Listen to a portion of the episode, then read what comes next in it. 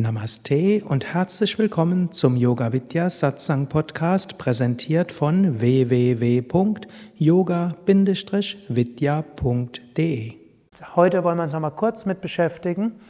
Entspannungsmodell. Warum wirkt Yoga? Eben weil Yoga hilft, den tiefen Entspannungsreflex auszulösen, also Relaxation Response auszulösen und weil Yoga Verhaltensweisen fördert und geistige Einstellungen fördert, die den Menschen insgesamt stressresistenter macht. Und dann würden wir schauen, was heißt das genau und was heißt das bei, der, bei dem Unterrichten von Yoga. Dann werden wir sagen, Yoga wirkt auch als Sport. Yoga entwickelt sportliche Fertigkeiten. Dann werden wir schauen, welche Sportlichkeiten gilt es zu entwickeln, welche Empfehlungen macht die moderne Sportmedizin, wie man Fertigkeiten entwickelt, in welcher Trainingsreise ist optimal, welche Regenerationszeit, welche Wirkungen dort sind und welche Konsequenz hat das für das Üben und auch für das Lehren von Yoga, dass die Wirkung noch besser ist. Und dann psychosomatische Funktionsaktualisierung, wie wirkt Yoga auf den gesamten Körper-Geist-Komplex?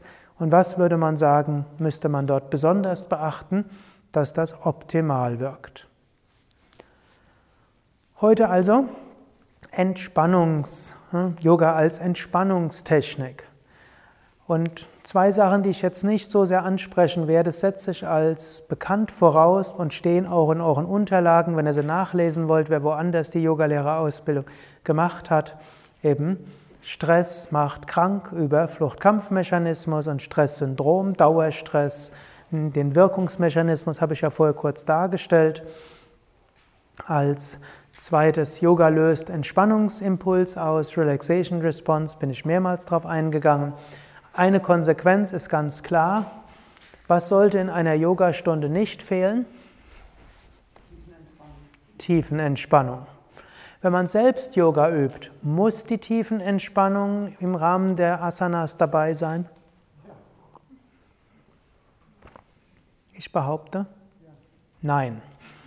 Wir können die tiefen Entspannung auch abkoppeln davon und zu einem anderen Zeitpunkt machen. Im Allgemeinen ist es besser, wenn man es direkt danach macht. Wer bei uns die Prüfung gemacht hat, der wird ja, glaube ich, gefragt, warum muss die tiefen Entspannung am Ende sein? Da gibt es ja nicht nur körperliche Gründe, sondern es gibt auch energetische Gründe. Dann das Prana setzt sich und kommt in den Chakras. Das Ganze ist irgendwo abgerundet. Deshalb ist, es gut, wenn man die tiefen Entspannung macht. Aber man kann auch sagen, zum Beispiel, wenn man morgens die Asanas macht, man ist dann ja schon entspannt, man ist voller Energie. Jetzt braucht man nicht nochmal zehn Minuten zu liegen. Wenn man sagt, man macht morgens meine Asanas, danach meditiere ich sowieso, dann mache ich mein Pranayama oder ich habe schon meditiert, bin also schon entspannt genug, mache dann die Asanas, lege mich eins, zwei Minuten hin, reicht aus, kann ich in den Tag gehen. Aber zum Beispiel in der Mittagspause irgendwann zwischen 13 und 15 Uhr mache ich dann die tiefen Entspannung oder wenn ich von der Arbeit komme oder bevor ich Yoga unterrichte oder vor meiner abendlichen Meditation mache ich die tiefen Entspannung am Anfang oder spätestens ich schlafe ein mit einer tiefen Entspannung. Also ihr sollt unbedingt am Tag eine tiefen Entspannung machen. Ob ihr sie mit dem Yoga koppelt oder dazwischen irgendwann macht, was für viele Menschen hilft, dass sie sehr viel leistungsfähiger sind am Nachmittag und am Abend sehr viel freundlicher gegenüber ihren Mitmenschen sind hm, oder einschlafen und deshalb sehr viel besser schlafen, das ist jetzt letztlich egal. Ihr solltet täglich eine tiefen Entspannung machen.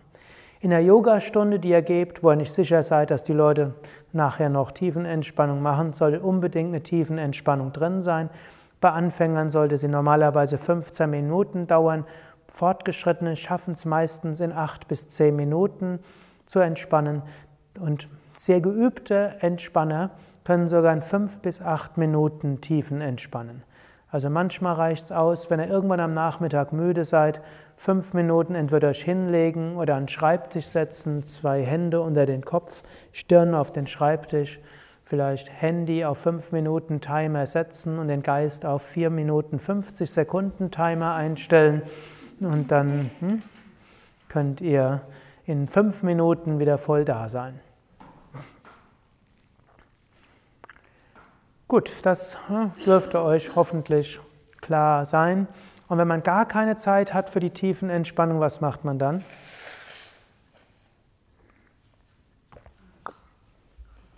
Wenn der Tag so stressig ist, dass man überhaupt keine Zeit hat für Tiefenentspannung, dann müsst ihr sie machen. ja? Ansonsten werdet ihr merken, ab wann ihr entbehrlich seid.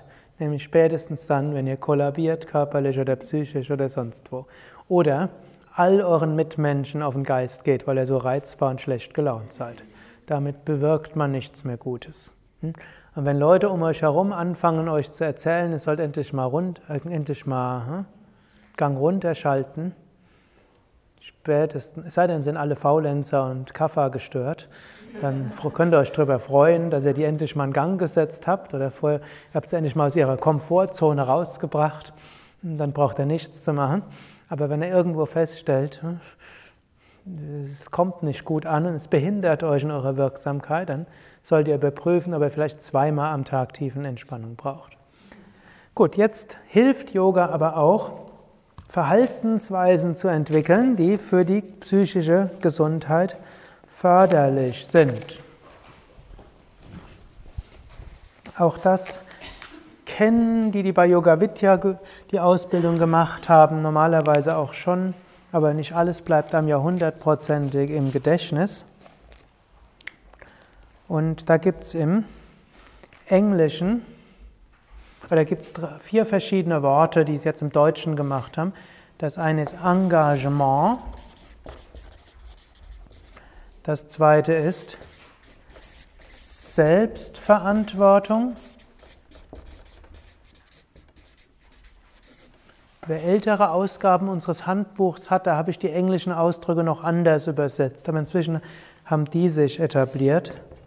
Sinn. Und beim vierten bleibe ich dabei, auch wenn ein deutscher Wissenschaftler dort sich zehnmal auf die Zunge beißt, bevor er das ausspricht. Liebe. Wird dann zum Teil als Empathie oder sonst was bezeichnet, aber ich behaupte es jetzt so. Also diese vier Eigenschaften machen Menschen stressresistenter. Es gibt ja diese berühmte, das berühmte Schaubild. Das hier ist die Leistung, das ist die Menge an Stress. Person A, wenig Stress, wenig Leistung, mehr Stress, mehr Leistung und irgendwann relativ schnell kippt es ab und ab hier ist der Mensch arbeitsunfähig erklärt je nach Wirtschaftslage hier oder hier. Und Arbeitsmarkt. Und es gibt Person Y, wenig Stress, durchaus schon etwas Leistung, mehr Stress, noch mehr Leistung. Und je mehr Stress, umso mehr Leistung, bis natürlich auch Person Y abkippt. Dann hat man untersucht, was unterscheidet Person Y von Person X. Person X, die relativ schnell unter Stress in der Leistung absinkt und dann, wenn man nicht zügig als irgendwo rück den, das Stressniveau senkt, dann krank wird, von einer Person, die auch viel Stress aushalten kann und gerade bei viel Stress erst richtig zu voller Form aufläuft. Und dort hat man eben diese vier Faktoren in umfangreichen Studien untersuchen können. Das eine ist Engagement, Jemand, der engagiert ist bei seiner Arbeit, leidet nicht so schnell unter Stress, wenn der Stress kommt. Yoga hilft in diesem Engagement, weil Yoga hilft, im Hier und Jetzt zu sein und konzentriert zu sein. Yoga hilft, dass man das, was man macht, mit ganzem Herzen machen kann. Das kann man inzwischen auch schon nachweisen. Es gibt auch dafür einige empirische Studien, die von der SMMR gemacht wurden, so ein Wissenschaftlerverband, mit dem wir regelmäßig Kongresse zusammen veranstalten, unter anderem jetzt im November hier, bei, hier in Bad Meinberg. Hat nachweisen können, jemand, der Yoga macht, der ist auch in, in more involved, der ist mehr im Hier und Jetzt, der ist konzentrierter und mehr bei der Sache. Das heißt jetzt auf die, direkt für das Yoga auch, ich habe ja gesagt, das heißt immer die Konsequenz aufs Yoga. Achte darauf, dass er Yoga klassisch unterrichtet, nämlich, dass die Menschen beim Yoga wirklich Yoga üben. Ich selbst schaue die Entwicklung zum Teil etwas mit Skepsis an, dass immer mehr Yoga mit anderem verbunden wird. Yoga und Klangschalen, Yoga und hm, alles Mögliche. Da macht man zum einen Yoga und zum anderen Klangschalen. Als Ergänzung eine gute Sache. Wir bieten sie auch im Haus hier an. Ich kritisiere letztlich ja, uns selbst. Und ich selbst singe ja an den Yoga-Stellungen auch Mantras ab und zu mal. Hm, aber man sollte es nicht übertreiben. Menschen sollten lernen, sich auf das zu konzentrieren, was sie gerade tun. Ich kann natürlich auch sagen, sich konzentrieren auf den Klang ist ja auch im Hier und Jetzt. Aber es sind schon zwei Dinge, innerlich und äußerlich. Manchmal ist das vielleicht hilfreich, weil Menschen heute kaum mehr in der Lage sind, sich auf nur eine Sache zu konzentrieren. Es ist ja kaum jemand macht nur eine Sache. Irgendwann habe ich mal gelesen, dass der Durchschnittsdeutsche vier Stunden am Tag fernsieht. Da habe ich erst gedacht, wieso behaupten die ganzen Leute, sie hätten keine Zeit für Asanas und Pranayama? Und dann nachher habe ich dann den Artikel gelesen, also kein Mensch guckt heutzutage nur fern. Die Leute essen und gucken fern, sie unterhalten sich mit dem Partner und gucken fern, sie unterhalten sich mit den Kindern und gucken fern, sie checken ihre E-Mails und gucken fern, sie surfen im Internet und gucken fern und so können sie vier Stunden am Tag Fernsehen gucken. Und hm, viele Menschen unterhalten sich gleichzeitig und lesen ihre E-Mails und hm, wie auch immer. Also jedenfalls mag ja auch hilfreich sein, in unserer modernen Gesellschaft das zu tun. Aber sich Momente zu nehmen, wo wir voll im Hier und Jetzt sind, bei einer Sache gleichzeitig, ist etwas ausgesprochen Wertvolles und es ermöglicht auch dem Menschen, in dem, was er tut, konzentrierter zu sein und weniger zerrissen zu sein. Und bitte bietet keinen Yoga mit Fernsehen oder sonstigem an, aber ich glaube, das brauche ich euch nicht zu sagen. Also Engagement. Zweite der Faktoren ist, Selbstverantwortung. Das heißt, in der Stressforschung hat man festgestellt, jemand, der denkt, er hat seine Situation selbst etwas unter Kontrolle, der leidet weniger unter Stress. Jemand, der die Vorstellung hat, er hat seine Situation nicht unter Kontrolle, der hm, hat sofort, leidet sofort unter Stress, wenn irgendwie auch nur die kleine Sache schief geht. Also zum Beispiel, irgendein Arbeitnehmer, der denkt, er kann überhaupt nichts machen, er seinen Launen des, den Launen des Chefs hilflos ausgeliefert, der ist sehr schnell gestresst, wenn der Chef schon schief guckt. Jemand, der dagegen weiß, hm, gut, wenn der Chef schlechter Laune ist, ist er halt schlechter Laune, dann warte ich ab, bis das Donnerwetter vorbei ist und mache dann, was ich will. Bin nicht so ganz abhängig von den Launen des Chefs. Ich muss dann vielleicht ein bisschen schneller arbeiten, aber nach einer halben Stunde ist es ja vorbei und dann beruhigt er sich wieder. Also der hat das Gefühl der Selbstverantwortung. Ich kann mit den Launen meines Chefs umgehen, also ist er auch nicht so gestresst mit den Launen des Chefs. Gibt es mehrere Menschen an den gleichen Chef, der einen macht, und nehmen wir an, es ist ein Chef, der nicht sehr gut ist, der eine wird krank davon und der andere kann damit gut umgehen. Und so gibt es viele Situationen. Es gibt Menschen, wo wenn irgendwas gleich schief geht, dann fangen die sofort an in Panik zu geraten. Der andere überlegt, was kann ich tun? Was ist die Lösung? Was könnte ich daran ändern? Was könnte ich dort machen? Und das ist tatsächlich, Menschen haben mehr Selbstverantwortung oder weniger Selbstverantwortung. Und man kann das Prinzip Selbstverantwortung auch stärken. Und wir können es stärken, zum Beispiel im Yoga-Unterricht. Und wir können es dann stärken, wenn wir unseren Teilnehmern eine Selbstverantwortung geben. Wenn wir als Yogalehrer unseren Teilnehmern genau vorschreiben, du musst die Übung genau so machen und nicht anders, dann reduzieren wir die Selbstverantwortung. Der Teilnehmer wird abhängig vom Yogalehrer. Wenn wir dagegen, wie wir es bei Yoga Vidya ja machen, dem Teilnehmer sagen, es gibt die Variation, es gibt die Variation, es gibt die Variation. Der Sinn der Übung ist, dass du das und das spürst und jetzt probier es aus. Dann entwickelt der Mensch Selbstverantwortung. Es gibt ja die berühmte Frage, die ich oft stelle. Soll man bei der Kobra den Nabel am Boden haben oder heben? Antwort? Es kommt darauf an. Sollen bei der Kobra die Finger zusammen sein oder auseinander? Eindeutige Antwort? Es kommt darauf an. Sollen die Arme fast gestreckt sein oder stark gebeugt sein? Antwort? Es kommt darauf an. Sollen die Zehen zusammen sein oder auseinander? Es kommt darauf an. Sollen die Fersen zusammen oder auseinander sein? Es kommt darauf an, danke. Ja, gut, Anfänger werden damit überfordert, deshalb geben wir schon Anfängern eindeutige Anweisungen, wie sie die Asanas machen. Wir machen so, wie wir wissen, dass es in 95% der Fälle mindestens nicht schädlich ist und in allen Fällen irgendwie gut ist. Dennoch, gerade dann, wenn Menschen Krankheiten und Beschwerden haben, dann werden wir nicht als Yogalehrer genau vorschreiben, dann werden mehrere Variationen dem Teilnehmer geben und es, ist, und es entwickelt die Selbstverantwortung des Teilnehmers. Der Teilnehmer wird feststellen, so ist die Übung für mich besser.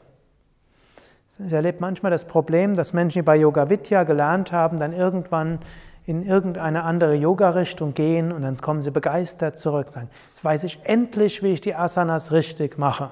Warum wurde mir das in einer Yogalehrerausbildung und in zweimal neun Tage Weiterbildung nie gesagt?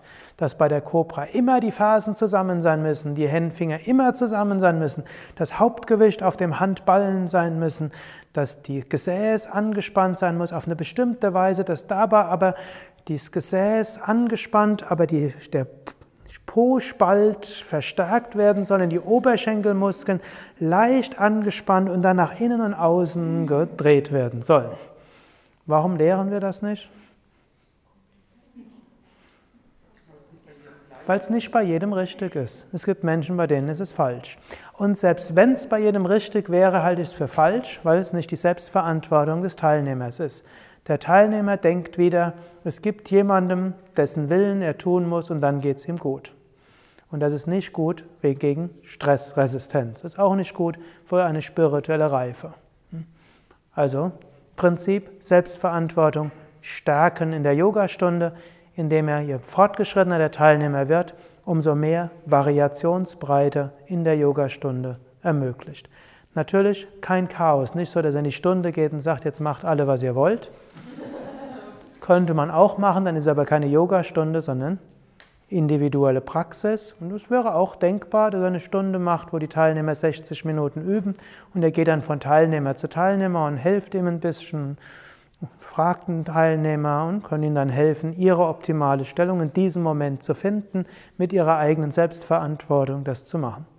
Hm, in Indien oder ist eigentlich das klassische Konzept einer gemeinsamen Praxis in Indien. Aber die Yogastunden haben auch was für sich, gemeinsames Prana, gemeinsamer Enthusiasmus. Dritter Punkt, Sinn. Der Mensch ist ein sinnsuchendes Lebewesen. C.G. Jung hat darauf einen großen Wert gelegt in seiner analytischen Psychologie. Auch der Viktor Frankl, der Begründer der Logotherapie, als psychotherapeutisches System. Logos im Sinne von Sinn hier hm, hat gesagt, der Mensch braucht einen Sinn. Wenn der Mensch einen Sinn in seiner Tätigkeit sieht, dann ist er bereit, alles zu tun. Hm, finde ich auch interessant. Der Franke hat auch gesagt, es wird viel zu viel betont, dass Menschen denken, dass Menschen, dass behauptet wird, Menschen streben nach Glück. Menschen streben gar nicht so sehr nach Glück, sondern Menschen streben nach Sinn. Hm. Menschen sind in vielen, vielen Fällen bereit, auf ihr Glück zu verzichten, wenn sie einen Sinn sehen. Welche Mutter wäre nicht bereit, für ihr Kind hm, viel Schmerzen auf sich zu nehmen? Hm? Sinn in dem Fall ist, fürs Kind da zu sein. Und das spielt mindestens eine ganze Weile keine große Rolle, ob man da jetzt glücklich ist oder nicht. Gut, langfristig wird das vielleicht nicht halten, aber in so vielen Fällen ein Sinn muss da sein. Und Menschen, die ihr Leben als sinnlos erleben, leiden sehr schnell unter Stress. Und sehr viele der um sich greifenden Depressionen sind ein Zusammenstürzen eines Sinnkontextes ausgelöst durch meistens sowohl eine Überlastung und zweitens irgendeine schwerwiegende Enttäuschung. Es gibt irgendwo eine Studie, die zeigt, dass die schweren Depressionen ein Zusammenspiel von Überlastung sind, also auch Burnout, also die Erschöpfungsdepression, Zusammenspiel von einer längeren Überlastung plus einer Enttäuschung, die zum Zusammenbruch eines Sinnkontextes geführt hat. Jetzt, wie hilft Yoga mit Sinn? Auf der einen Ebene können wir natürlich sagen, das Weltbild und das Menschenbild des Yoga ist so, dass es sehr umfassend ist und dass es deshalb in allem auch einen Sinn gibt. Angenommen, jemand sieht in seinem Leben den Sinn darin, ein Kind großzuziehen. Spätestens dann, sagen wir jetzt mal freundlich, Kind geht außer Haus, dann ist Mutter unter Stress. Angenommen, jemand sieht in seinem Leben den Sinn, für die Firma da zu sein. Spätestens in der Pensionierung gibt es dann Stress. Und heute, es kann ja auch anderes passieren. Vorher, die Firma macht pleite oder Arbeitsplatz wird nicht mehr gebraucht. Es gibt Menschen, die sind 30 Jahre in der Firma gewesen, haben alles dafür gegeben, Arbeitsplatz wird wegrationalisiert, die brechen zusammen. Oder die Gefahr besteht, dass ihr Arbeitsplatz wegrationalisiert wird. Manche Unternehmen denken ja ein bisschen, die Mitarbeiter unter Druck zu setzen, ist ganz gut. Sagt, dein Arbeitsplatz ist nicht mehr sicher. Der Mensch versteht die Welt nicht mehr. 30 Jahre, alles aufgeopfert, sei es nur 20 Jahre. Und jetzt, wenn er nicht spurt, wird der Sinnkontext verschwendet. Was vorher er leicht weggesteckt hätte an Schwierigkeiten, Herausforderungen, jedes Einzelne wird zur Erschütterung der Existenz.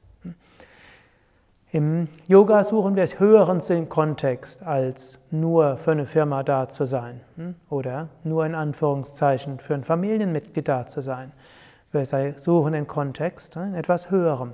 Das schließt dann auch Engagement für eine Firma, für ein Yoga-Zentrum ein. Es schließt natürlich auch ein Engagement für Partner und Kind hm? oder Eltern. Aber es ist in einem höheren Sinnkontext. Und jetzt kommt aber etwas dazu. Und, das, und deshalb, wir sprechen jetzt mehr über Hatha-Yoga und nicht gleich über die philosophischen Aspekte des Yoga. Ihr werdet ja typischerweise im Anfängerkurs nicht die Bhagavad Gita rezitieren und über die philosophischen Aspekte des Yoga referieren und die Menschen in tiefe Meditation und Übersinn, übernatürliche oder übersinnliche Erfahrungen bringen.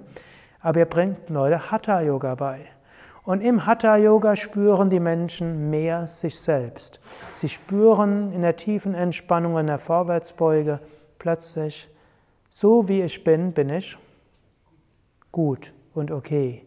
Und irgendwo von innen heraus wird das schon seinen Sinn ergeben. Menschen machen dann auch oft Erfahrung der Öffnung und der Weite. Sie machen eine transzendente Erfahrung. Und sie merken auch hier, ich bin in etwas Höherem aufgehoben. Und auch das führt sie irgendwo dazu, ja, da muss es einen höheren Sinn geben.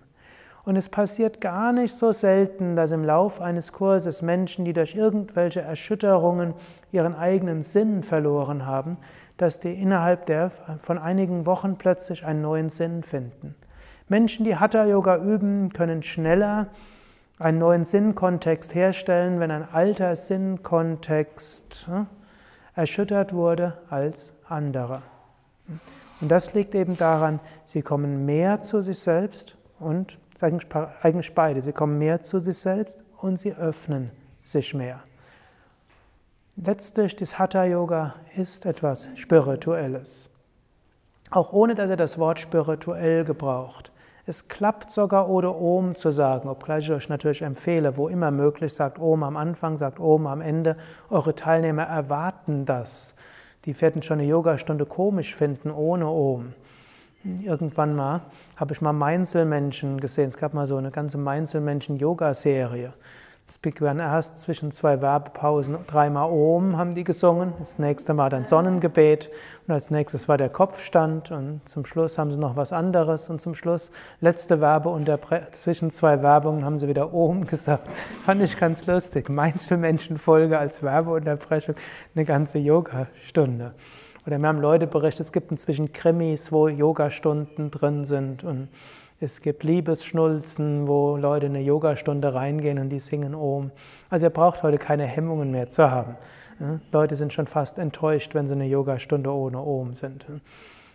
Aber selbst wenn er das nicht macht, weil er vielleicht irgendwo seid, wo es euch verboten wird, Yoga ist spirituell. Und das ist eben das auch wieder, was bei Yoga Vidya das Charakteristische auch ist. Unser Yoga-Stil ist so ausgerichtet, dass Menschen spirituelle Erfahrungen machen das Halten der Stellungen, der bewusste Atem, dass der Yogalehrer auch mal ruhig ist, dass wir die Menschen auch zu Prana-Erfahrungen führen, die dann anschließend den Geist erheben.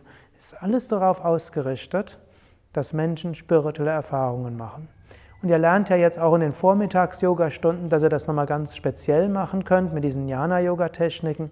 Die könntet ihr auch nur wenig abwandeln, auf Sanskrit verzichten und dann sind das spirituelle Techniken. Man muss ja nicht Satchitananda Svarupaham sagen, wie ihr es, glaube ich, morgen früh machen werdet, sondern Beobachtung und Spüren. Und jeder Mensch kann spüren in einer Hatha-Yoga-Stunde reines, bedingungsloses Sein, große Freude und Bewusstheit an sich. Und wenn ihr das macht, macht ihr auch etwas, was die Menschen stressresistenter macht. Ob das jetzt eine zu starke Utilitarisierung der Spiritualität ist, das steht auf einem anderen Blatt, aber es ist in jedem Fall gut zu wissen, ist es eben auch hilfreich.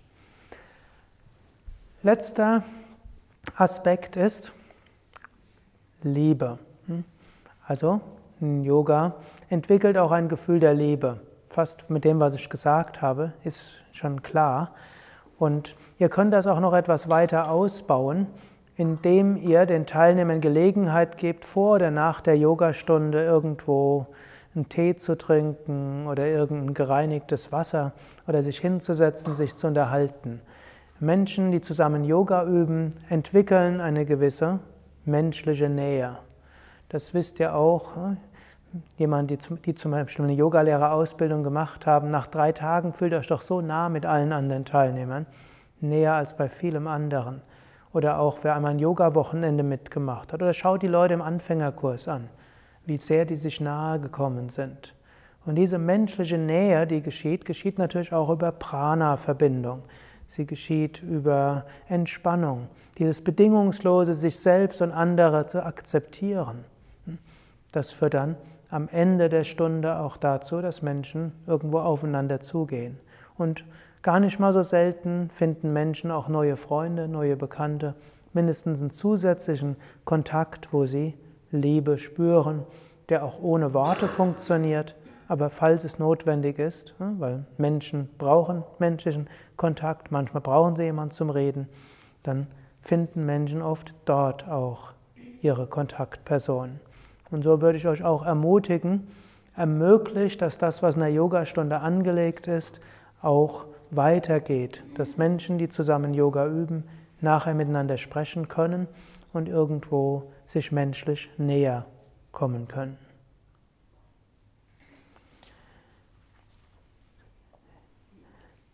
Dazu gehört natürlich auch, dass ihr als Yogalehrer eure Teilnehmer bedingungslos annehmt dass ihr als Yogalehrer nicht mit euren Teilnehmern schimpft. Aber ich glaube, das dürfte jetzt in unserer Tradition nicht sein. Ich glaube, da brauche ich nicht groß drüber sprechen. Ich habe schon Yogastunden mitgemacht, wo ein Yogalehrer zum anderen hingeht. Wenn du das noch weiter so machst, werfe ich dich raus. Tatsächlich, habe ich schon mal gehört. Es mag Fälle geben, sowas angebracht, aber in dem Fall hat er nur dreimal eine Yogastellung anders gemacht als vom Yogalehrer angegeben. Aber Nehmt eure Teilnehmer an, wie sie sind, und ich glaube, das lehrt ihr die Teilnehmer. Und die Teilnehmer lernen auch, sich selbst anzunehmen. Die Selbstliebe ist wichtig, die Liebe zu anderen Menschen und letztlich Liebe zu einer höheren Wirklichkeit. All das wird in der Yogastunde entfaltet. Und da könnt ihr den Teilnehmern helfen, indem sie spüren. Auch hier brauche ich nicht so viel zu sagen, hm, aber Ihr wisst, so wie wir es jetzt bei Yoga Vidya lehren, das ist alles auch darauf ausgerichtet. Auch wenn ich jetzt über der Zeit bin, aber ich fasse ja jetzt zwei Vorträge in einen zusammen und ihr hört gerade noch so schön zu, würde ich auf Kosten der nächsten Stunde noch zwei Minuten weitergehen. Es gibt drei Faktoren, die nicht hilfreich wären bei Stress. Das erste wäre die inneren Antreiber ich muss vollkommen sein, ich muss gut sein und so weiter. Wenn jemand, viele Menschen haben selbst ein höheres Anspruchsniveau, als eigentlich erforderlich ist. Chef wäre zufrieden, wenn die Aufgabe zu 90 Prozent gut erledigt ist. Aber der Arbeitnehmer der selbst will sie zu 100 Prozent machen. Und Chef erwartet, will eigentlich nur einen kurzen Überblick haben, irgendwo was hingekritzelt. Und was macht der Arbeitnehmer? PowerPoint-Sheet mit exakt und alles und der Chef greift sich an den Kopf hm, hm, und denkt, wollte irgendwas in zehn Minuten haben. Hm. Und so gibt es relativ häufig. Menschen können lernen, so das zu akzeptieren, wie sie sind und letztlich zufrieden sein mit dem, was jetzt möglich ist. Und gerade wenn Menschen körperliche Beschwerden haben, können sie auch Yoga üben. Jemand, der eine Hand gebrochen hat, kann trotzdem Yoga üben. Hm. Vielleicht nicht alles, aber kann vieles machen. Und wenn man ein Rückenproblem hat, wird vielleicht das eine oder andere nicht so möglich sein wie sonst. Aber man kann auch als 70-Jähriger mit 18-Jährigen zusammen eine Yogastunde sein, ohne sich minderwertig zu fühlen und umgekehrt. Und diese Einstellung müsst ihr immer wieder fördern. Yoga ist kein Wettbewerb. Im Yoga geht es nicht darum, dass man unbedingt besser sein muss, als man meint, dass man sein müsste, sondern wir machen das, was in diesem Moment geht, so gut wie wir können und können es dann genießen.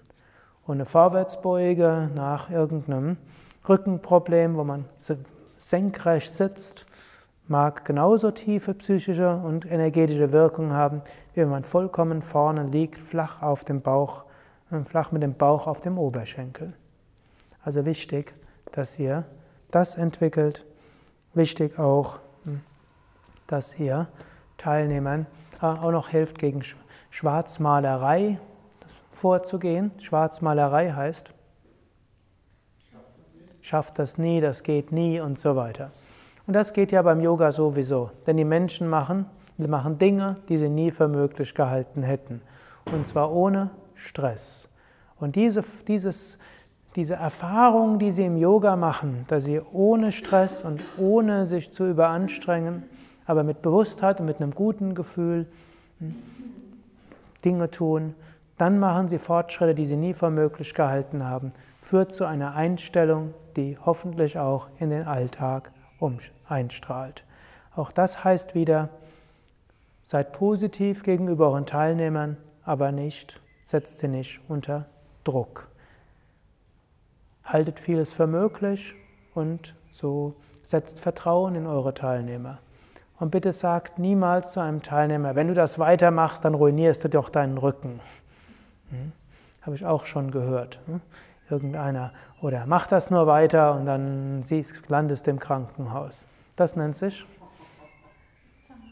Schwarzmalerei. Hm? Oder du kriegst das eh nie hin. Ich würde dir raten, gib den, den, Schuld, gib den Kopfstand für dieses Leben auf. Hm? Setz ihn nicht unter Druck und sagt, in einem Monat musst du den Kopfstand schaffen. Aber sagt auch nicht, in diesem Leben klappt das nie mehr. Hm? Sondern positiv sein, annehmend sein, liebevoll sein. Eure Einstellung, die ihr als Yogalehrer zum Teilnehmer habt, wird die Einstellung des Teilnehmers zu sich selbst und zu seinem Leben beeinflussen und das wiederum wird sein ganzes Leben positiv beeinflussen. Ariam Tatsat.